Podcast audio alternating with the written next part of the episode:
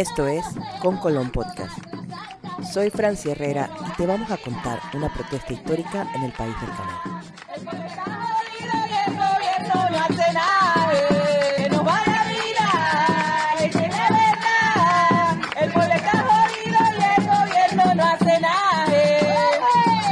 Repítelo, repítelo, repítelo, repítelo. Cabreo en Panamá. Voces y sonidos de un julio histórico. En julio del 2022, Panamá vivió las protestas más grandes que ha tenido en medio siglo. La bronca duró un mes, recorrió todo el país y sonó al ritmo de un tamborito festivo.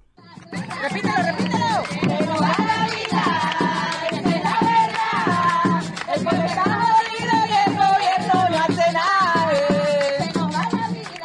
Las protestas iniciaron el lunes 4 de julio en la provincia de Veraguas, con el reclamo de educadores.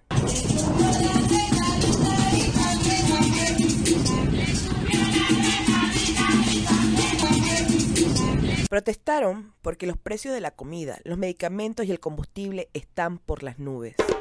Mientras todo sube, la inversión en educación está por el piso. Esto dijo la científica experta en educación Nadia de León en el programa Radar. Estamos muy lejos de ese mínimo que se necesita. Ese 6% del que hablamos, que es la recomendación de UNESCO, no es un número aleatorio inventado. Y es un número al que nosotros nos comprometimos modificando la ley orgánica desde el 95 y que logramos, teníamos en el 90, 91, 92, 93 lo lográbamos y desde el 94 no lo hemos vuelto a lograr, no- estamos alrededor de la mitad de eso desde entonces. El gobierno respondió al reclamo de los maestros con la fuerza policial, gas pimienta, palo y detenciones.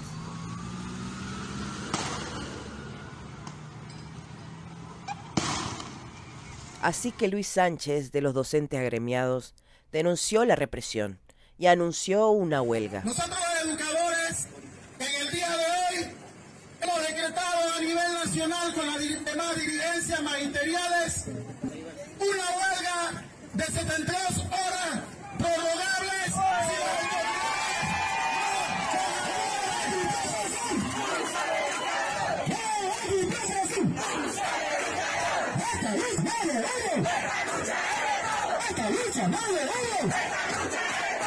Durante los siguientes días, los maestros marcharon en todas las provincias. Así sonaron en Chiriquí. Y en Herrera y Los Santos, bajo la lluvia.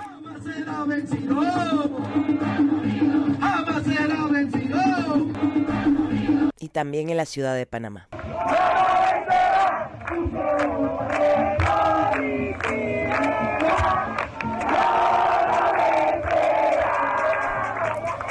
El presidente Cortizo quiso parar una ola nueva con una receta vieja.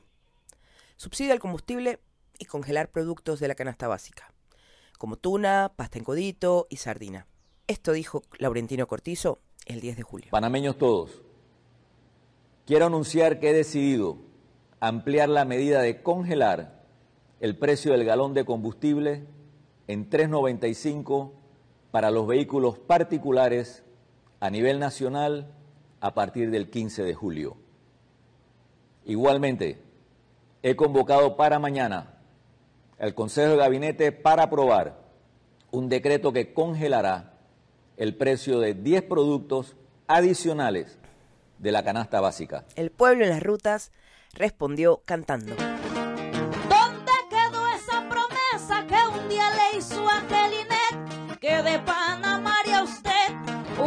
Nación sin pobreza. Su discurso dio pereza, sigue igual la gasolina. No habló de la medicina, nada pudo resolver. Nos obliga ahora a comer tuna, codito y sardina. A partir de ahí, una avalancha de enojos macerados en décadas de exclusión.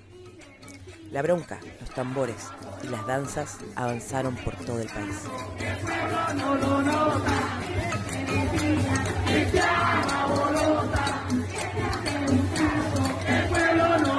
La autopista panamericana se encuentra totalmente atascada. Cada tres horas las vías se abren por 10 minutos para aligerar la espera. Los autos de bomberos y ambulancias tienen pase libre. Las protestas son pacíficas, incluso con música y baile.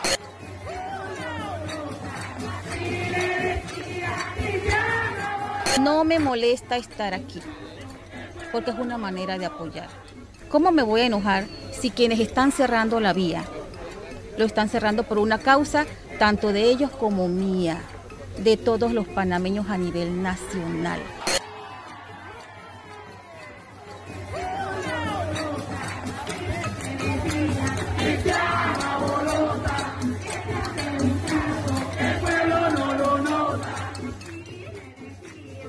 Los estudiantes también se unieron. Concientizando la situación actual en nuestro país, unimos fuerzas y nos sumamos a la Y lucha. los trabajadores de la construcción. El pueblo está cabreado. Bien cabreado y bien cabreado. Los diputados están cabreados. Bien cabreado y bien cabreado. Médicos y personal de salud llamaron a una lucha cívica nacional para protestar por las malas condiciones hospitalarias. Así es que llamamos al pueblo a la unidad para seguir en la lucha, construir poder popular, construir una democracia real, encaminándonos a una constituyente originaria con plenos poderes que barra con la podedumbre de los órganos del Estado, por una patria para todos, porque sin lucha no hay victoria.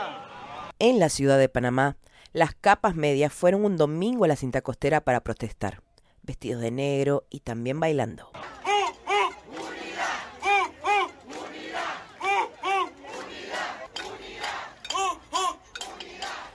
Era un canto anunciado. Desde la devolución del canal a manos panameñas el último día de 1999, Panamá creció sin parar, pero repartió la riqueza en vasitos de foam. Es el tercer país de la región con mayor desigualdad. Así lo explicó la politóloga Claire Nevache, investigadora del Centro Internacional de Estudios Políticos y Sociales. La primera crisis de la que hablaba era una crisis de la desigualdad. Eh, y, y, esa crisis de la desigualdad no, no, no, ha, no ha parado.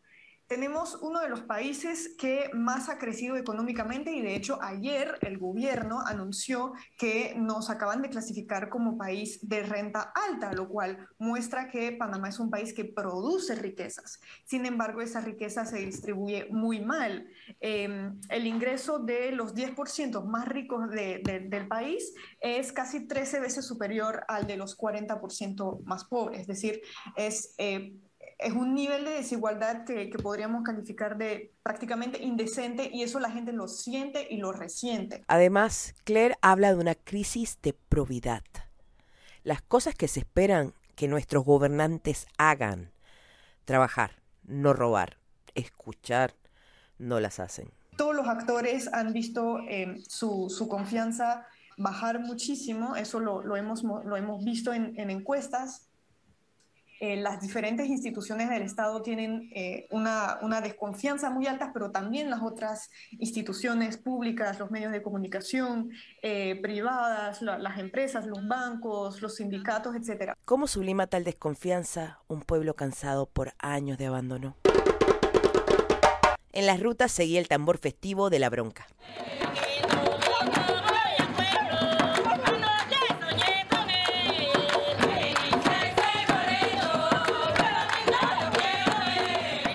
De todas maneras, a esta altura, todavía había gente que seguía sin entender de qué se trataba todo el asunto y se lamentaban en las redes sociales por las complicaciones o el maltrato con turistas.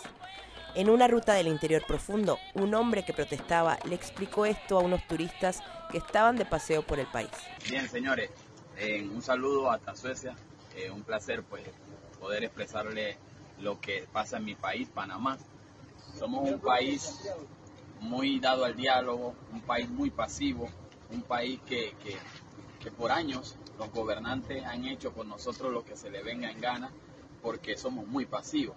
Pero hemos visto cómo cada día, cada día en, han, ido, han ido oprimiendo y han agarrado y han hecho un paternalismo sobre el pueblo. Entonces ocurrió algo inédito. Los más de 20 movimientos unidos en las protestas se unieron y después sentaron al gobierno en una mesa de diálogo para discutir los reclamos. El primer día La economista Maribel Gordón dijo. Aquí no hay recursos, pero aquí hay sectores además de actividad económica que no pagan impuestos sobre la renta. Porque aquí se decidió, producto de esa política económica neoliberal que usted defiende, castigar el consumo. Y cuando se castiga el consumo, el sistema se hace más regresivo. Porque la ponderación del ITBMS no es igual para el que tiene salario mínimo que para los ministros, los viceministros, los magistrados, los diputados.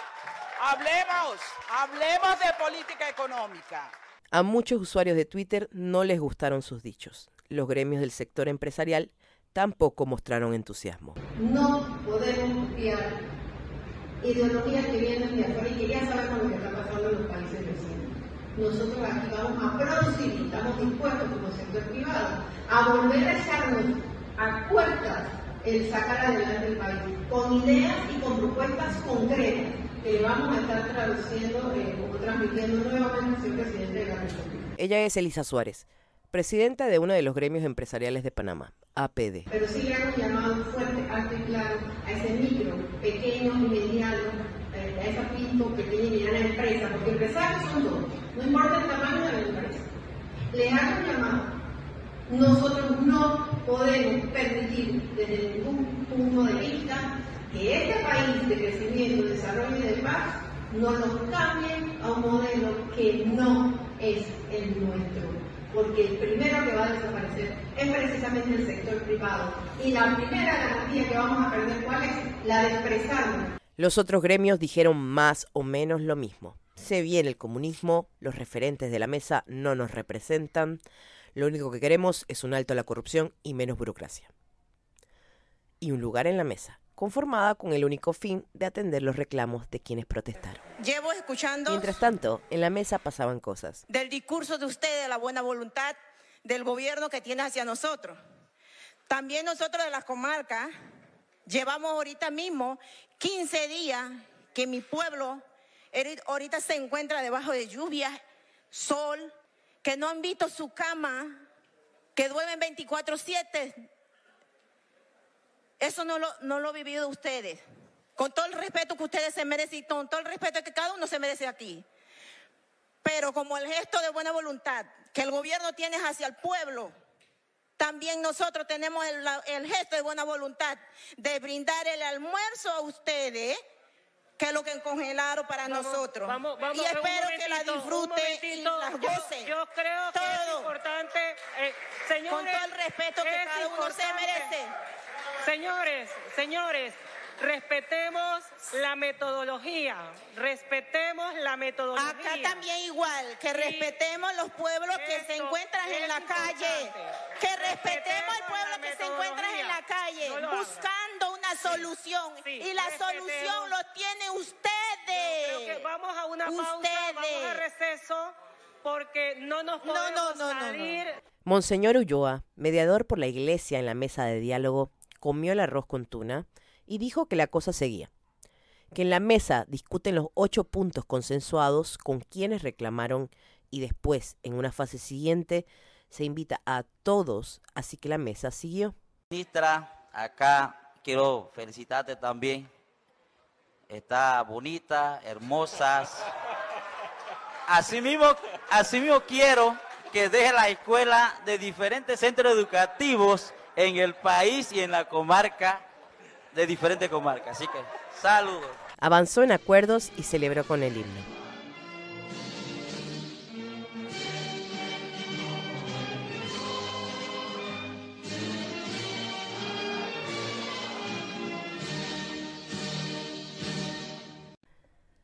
Dos décadas después de recuperado el canal, el tamborito popular abrió un tajo en la historia para concretar el sueño de un país para todos los habitantes de este sueño.